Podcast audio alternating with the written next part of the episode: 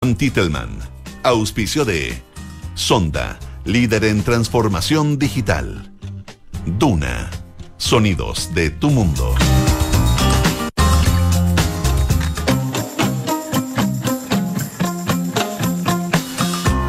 Muy buenas tardes a todas y a todos quienes nos escuchan este día, martes 23 de agosto. Bienvenidos a un nuevo capítulo de Terapia Chilensis en Radio Duna. Arturo Fonten, ¿cómo estás? Muy bien, se te ve muy bien. Qué bueno, gracias por el piropo.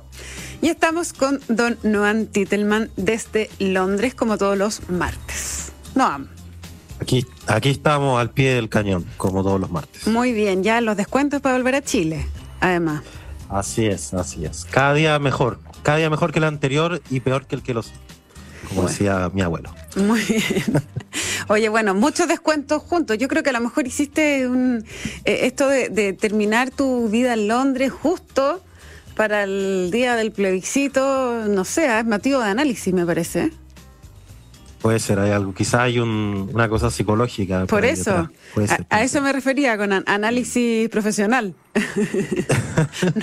Además pasa una cosa curiosa porque como que son cinco años donde el país ha cambiado un mundo y este puede ser otro cambio más y voy a llegar a un Chile bien distinto al que me fui. Sí, pero ha seguido muy de cerca, así que no, no va a ser un, Eso sí. un shock tan grande. Claro, visualmente puede ser distinto, pero todo lo demás eh, ya, ya te lo sabes de memoria. Oye, eh, bueno, vamos a hablar de todas maneras un rato más de, lo que se nos viene por delante, pero yo no quiero dejar de pasar un tema que me parece bien interesante, quiero saber su opinión. Desde ayer, em, lunes, comenzó el periodo que tienen, entiendo, hasta el 30 de agosto para que 78 diputados que fueron electos como en una primera tanda vayan a hacerse al laboratorio de la Chile eh, un test de pelo test de drogas. Esto, bueno, fue bastante discutido. Había, creo que Pamela Gil y varios que lo impulsaron durante largo tiempo, que los parlamentarios tenían que hacer este test. Pero a mí lo que me llama muchísimo la atención eh, es que se aprobó que la eh, el 13 de julio se aprobó en la Cámara que los resultados van a ser públicos y además en caso de dar positivo se le, van, se le podrían levantar el secreto bancario para en el fondo seguir la ruta de la droga, mm. por así decirlo. Pero mm, no sé, me llama la atención eh, y, no sé muy bien si qué tan adecuado es esto en los tiempos que corren. A mí me hace bastante sentido una declaración que cuando se estaba discutiendo este tema hizo Gonzalo Vintera, que decía que eh, en, la, en la era del ansiolítico, hoy día del antidepresivo, etcétera, tú te dejas de tomar tu pastilla dos días y puede que tus cables estén bastante más cruzados que te, fumaste un pito, ¿o no? No sé. Eh, tengo mis dudas ahí. Sí, pero yo creo que aquí el punto no es si los cables están cruzados, sino si más bien hay cruces con el abastecimiento de droga y por esa vía si hay independencia para actuar frente a los poderes del narcotráfico que nos tienen manos arriba. Yo creo que más bien es ese el punto. ¿Cómo hay en otras partes? ¿Se usa esto? No sé. Yo, yo no sé, no conozco otros casos donde se haga esto. Lo que sí en eh, otro trabajo, incluido el Estado, se hacen test de, droga. Eh, a ver, no sé, yo, yo no me parece que haya algo intrínsecamente malo en, exigirle a la gente que se haga el test de droga. Me parece que eh, hay algunos detalles que habría que afinar mejor. Por ejemplo, eh, si uno le va a estar haciendo a 150 personas un test de droga todos los años, más temprano que tarde van a salir falsos positivos. Y yo quiero ver qué va a pasar en ese momento, porque le van a hacer la cruz al que aparezca con positivo y que explique que no, es que porque tomó no sé qué remedio, que salió positivo, ya jodió, ¿no? le van a no, no va a haber como mucho espacio para eso.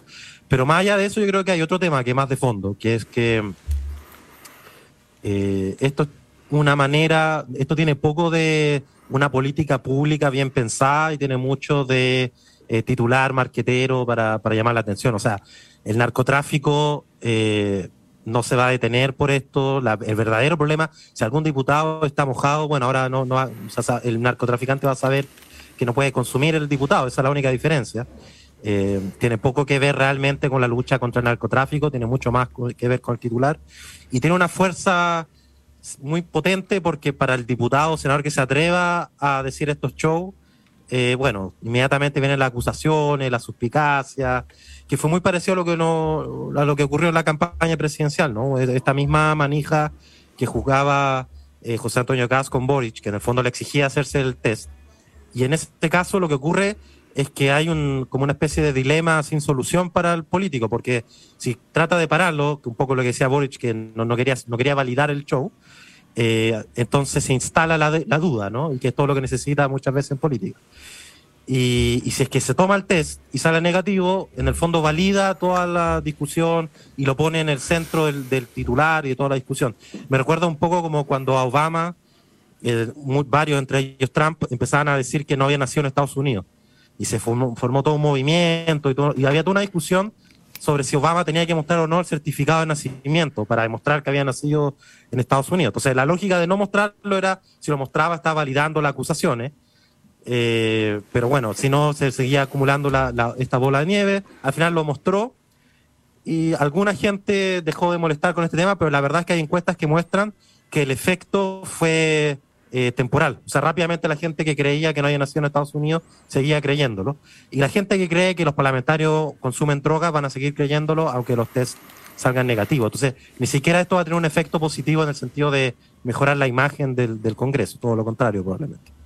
Yo tengo mis dudas, fíjate, mira lo que ha pasado con la primera ministra finlandesa, ahora que se ah. hizo inmediatamente un test Así para es. despejar la duda, o sea, en un país como Finlandia eh, daña el prestigio de un político consumir droga.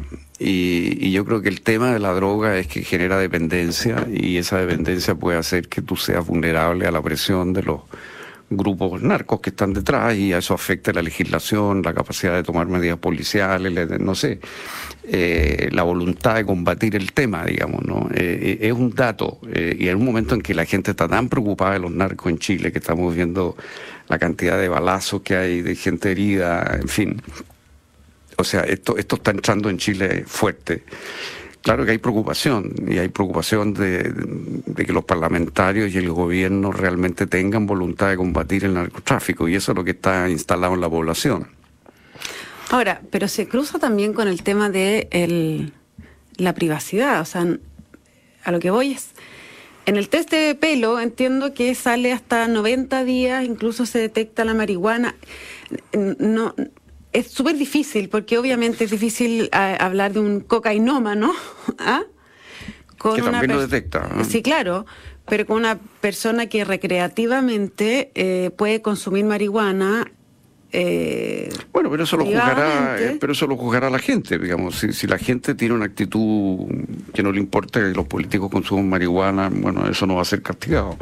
Pero me temo que va a haber ese castigo porque yo creo que la población espera de los políticos una conducta distinta a la de la persona normal y son figuras públicas. Entonces su privacidad también tiene otras características que la de una persona común y corriente. La vida privada de alguna manera pasa a ser pública en el caso de las figuras públicas. ¿no? Como Sana Martín. Sí. O sea, yo, esa misma fiesta en una persona común y corriente no tiene ninguna importancia. Que haya bailado de rodilla una persona. Es que a mí me parece no. que ni, ni, en, ni en ella ni en nadie tiene ninguna importancia.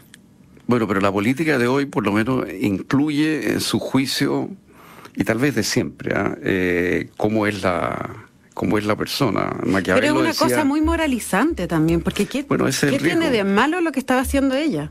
No, pero vino la duda de si estaba con droga en el fondo. Ese fue el tema.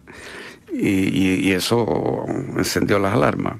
Ahora tú viste que otra gente, como el presidente de Polonia, la felicitó porque estaba bailando y transmitiendo alegría después de incorporarse a la OTAN.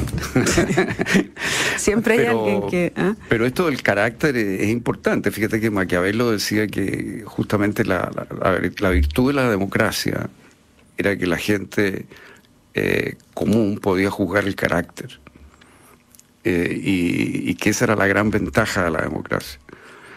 En oposición a juzgar otras cosas que puede juzgar mejor un grupo de expertos, como el conocimiento, por ejemplo.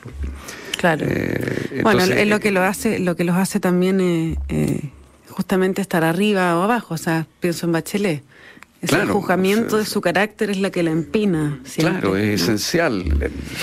Votar por ella es votar por una cierta persona, no es votar por su inteligencia o por su conocimiento o por su experiencia.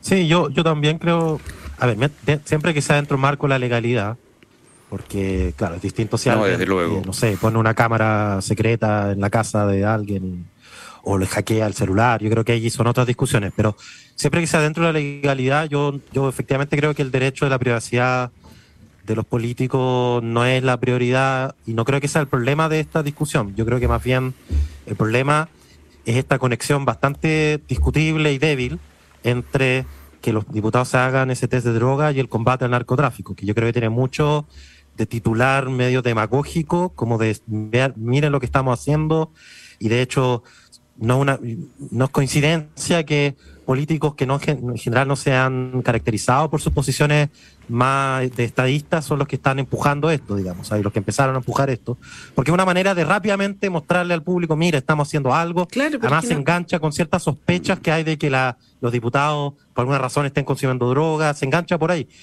Yo no creo que haya algo intrínsecamente malo en el test de droga, yo creo que lo, lo, complicado es el, uso de esto como una herramienta más, digamos, en este cosa media de Pirotécnica, básicamente.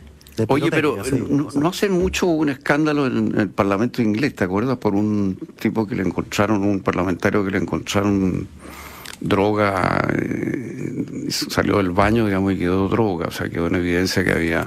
Bueno, pues que, es que, claro... Aspirado, iba al baño a aspirar, digamos. Salió con la nariz blanca, lo eh, No, claro, es que eso, eso obviamente que no... no escándalo. No sé, es, irreprochable que exista ese escándalo, si el el señor está trabajando en horario, no sé, de trabajo y es un, eh, trabajador público de alguna manera, ¿no? Eh, claro, y, la pregunta, el problema del narcotráfico en Chile hoy día es que los diputados estén mojados, que estén siendo sobornados, porque hay muchos diputados drogadictos que eh, reciben plata el narcotráfico. No, o sea, al menos no hay ninguna evidencia de que ese sea el problema pero pareciera que es una solución a un problema que todavía no se ha encontrado y que refuerza ciertos supuesto ahí de la deep web, digamos, ahí donde, donde hay cierta imagen de que en verdad, un poco al estilo cubanón y todas estas teorías de que como que hay una élite súper corrompida en ese sentido. Eh, yo creo que ese es el problema. Que, haya o no un test, de hecho, no me parece tan, tan grave, digamos. No, podría haber un test y, y se podría hacer de una manera rutinaria, sin tanto show detrás, no me parecería tan complicado. Yo creo que más complicado es el show que hay detrás del test. Sí, yo creo que, que, si esto fuera rutinario, si fuera una cosa cada dos años, qué sé yo, el show desaparecería rápidamente. Creo que esta vez, claro que tiene una novedad, digamos, sobre todo que hay gente que se ha resistido y eso lo hace más noticioso. Bueno, claro, pues le pone rating al tema, sí, que sin duda. Pero bueno, hay que, hay que ver porque... Eh, que sean públicos, además los resultados me llaman mucho la atención. Mucha curiosidad. Mucha curiosidad. Oye, eh, no, Antitelman, ayer comentábamos en este programa también con, con Andrés Benítez que eh, en las dos semanas que quedan ya no habrá más encuestas. Ya estamos en, eh, o sea, no hay más encuestas, lo que decíamos, en los medios de comunicación, porque encuestas hay y encuestas en su WhatsApp puede seguir habiendo, digamos.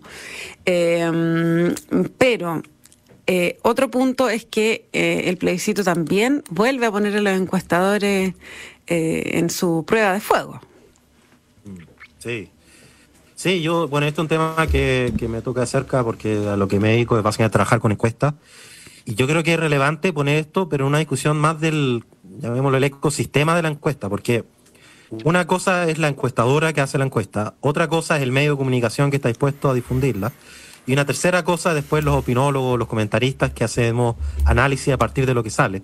Y en toda esa cadena hay espacio para errores, distorsiones, y obviamente hay cierto sesgo también eh, que, es natural, pero que a veces hace que se termina eh, cayendo en desprestigio la encuesta en general.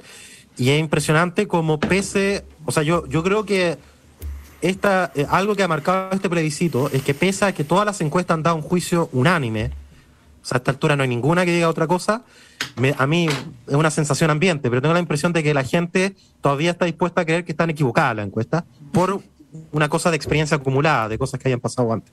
Y yo creo que eso le hace mal a la democracia. O sea, es bueno tener encuestas que y que la gente se perciba que, más allá de que hay un margen de error inevitable, eh, que, hay cierto nivel de confianza. Y ahí hay muchos eslabones que fallaron en el proceso. Y yo creo que una de las cosas que a mí más me molesta es que algunas encuestadoras, frente a la desconfianza que se ha ido generando a problemas de predicción, en lugar de hacerse cargo y mejorar la, muestra, la forma de preguntar, hacer modelos más complejos, como que han jugado en, en, el margen. Entonces lo que hacen es que, por ejemplo, las encuestadoras no hacen modelo de votante probable y empiezan a decir cosas como que la encuesta son fotos del momento y la encuesta nunca han sido predictivas, que es una, una barbarie de, o sea, esto es 60 años de encuestas prediciendo las elecciones y ahora hay encuestólogos que dicen que la encuesta nunca han sido, nunca han tenido el objetivo de predecir elecciones. Otra cosa es que lo hagan bien o mal, pero evidentemente tiene que haber una barra para mí, porque si no, lo que termina pasando es que cuando la encuestadora miden otros temas, opiniones, visiones, no hay contra qué contrastarlo. Entonces sale gratis decir que la gente piensa X, J o K porque nunca hay con qué contrastarlo. Y la elección es la única oportunidad en la que vamos a tener una métrica para decir, mira, esta encuestadora lo está haciendo mal, esta la está haciendo bien, eh, por qué lo hizo mal, por qué lo hizo bien. Y todas esas discusiones creo que en Chile no las hemos tenido. Y hubo un momento, yo diría que el momento como traumático de la encuestadora fue la elección del 2017, mm. cuando le fue muy mal prediciendo, eh, sobreestimaron los resultados de, de, Viñera y subestimaron el de, el de Sánchez. Y en lugar de tomarse, y varias de esos, en lugar de tomárselo como una oportunidad para mejorar, como que se salieron de la pelea. Y yo creo que todavía hay algo de eso en el plebiscito, en el plebiscito de ahora. Sí, bueno, hemos conversado el problema metodológico más claro y es que no son encuestas presenciales y, tienen un altísimo margen de rechazo, o sea, de gente que no contestó. Mm. Y entonces uno tiene la duda de si los que están contestando son representativos o más bien hay gente más politizada que los demás, por ejemplo. Y, y, las encuestas que estamos usando en general son o son paneles o son de base de gente que se incorpora a Internet y con un altísimo margen digamos, del orden del 70% de personas que no responde la encuesta. Y, eso claro que es incierto, eso contrasta con lo que está haciendo el Perú, por ejemplo, donde tiene encuestas presenciales que demoran poco tiempo, tres, cuatro, cinco días, y las procesan online inmediatamente porque las hacen con iPad y tienen resultados extraordinariamente precisos en Perú. Pero, pero para, el, corríjame si estoy equivocada, pero para, por ejemplo, la presidencial, eh, no estuvieron tan mal. Para el. El plebiscito, yo creo que. Tan mal, Plebiscito no, no, porque yo creo que nunca se pensó que fuera tan la paliza de la prueba. pero pero no, estuvieron tan lejos tampoco. No, tampoco. O sea, llevamos como un par, llevamos un rato en que como que de alguna manera le han ido achuntando, se han ido poniendo cerca. Sí, pero la duda metodológica subsiste, digamos, porque tú siempre tienes la duda de, a qué se debió ese, esa achuntada, ¿te fijas? Hay, hay, un, hay una duda ahí de fondo. Eh, tenemos un sistema de encuestas, tenemos varias encuestas, frecuentes, lo que es muy entretenido y muy bueno, hay un instrumento de análisis útil, pero no tienen la solidez que tienen en Perú, por decir un país que no, para no poner Alemania, digamos, como ejemplo. Ahora no, y, y, es un problema, porque justamente a veces la chuntan, a veces no, y el problema es que no sabemos por qué. Eh, y eso es lo peor para un metodólogo, para alguien de una encuesta, que no sabe por qué lo está chuntando y por qué no. Por último, si te equivocas, pero sabes por qué hay algo que mejorar. Y, ojo porque probablemente lo que está ocurriendo es que la encuesta están encuestando a un grupo que es el más politizado y que es el grupo que ha estado votando. Pero en, en este plebiscito que viene va a votar mucho más gente.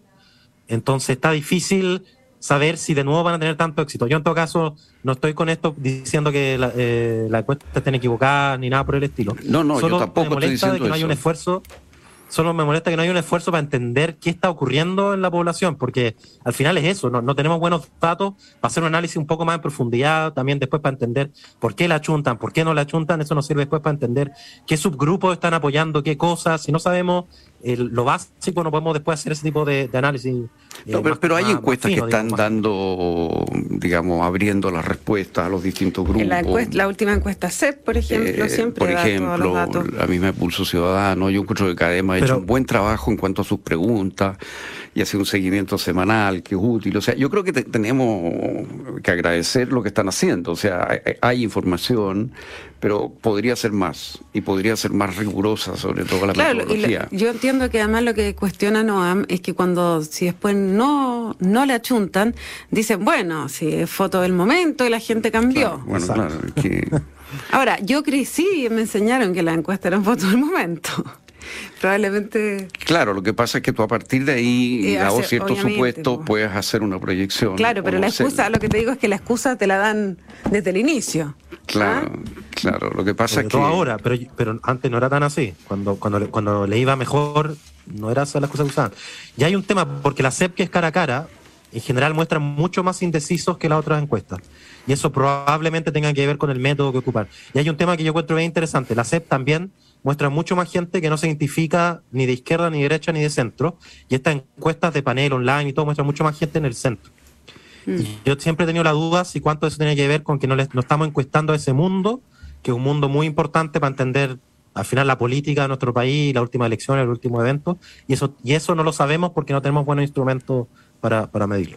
Ahora, yo, yo, yo creo que con todo, todas las encuestas han dado una ventaja clara al rechazo, y eso es un dato importante. Ahora, eh, yo, estoy con, con, Pepe Auta y habría que necesitamos un evento telúrico. Ay, no lo digas, por favor, que va a venir otro. que yo gane la lotería. Es que eso le faltó decir a Pepe Auta. Oye, pero lo que es muy, lo que es muy importante es que se establezca transporte público gratuito el día de la elección. Bueno, es lo que se está discutiendo esta mañana. Los alcaldes, y a mí me parece una vergüenza que esto no esté definido con mucho mm. antelación. O sea, esto debería ser una norma habitual, que las elecciones nacionales de importancia como esta, las elecciones de presidente. Y sobre todo que de un voto obligatorio. Además, Además obligatorio, pero tú no le puedes pedir a la gente que, que pague su, su, su, su boleto.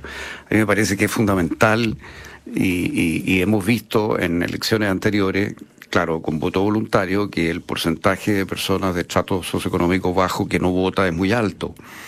Y, eso en parte tiene que ver con el costo de la, locomoción, obviamente. Entonces yo creo que es bien importante que, haya locomoción gratis ese día.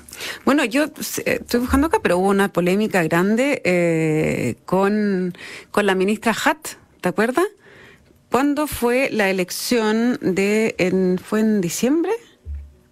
Diciembre de 2021, claro, para la segunda vuelta.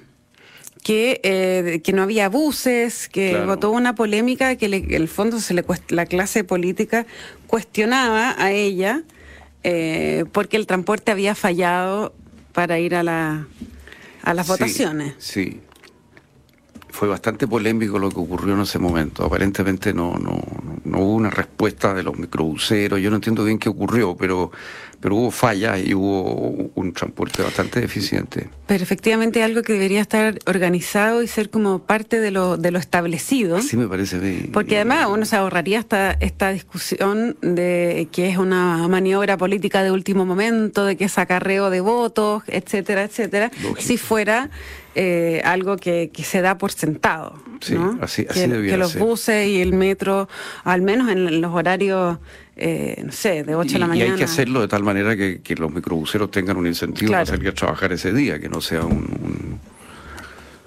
una cosa que no Bueno, además, estas elecciones vamos a tener las nuevas mesas, que para la mayoría de la gente va a estar mucho más cerca.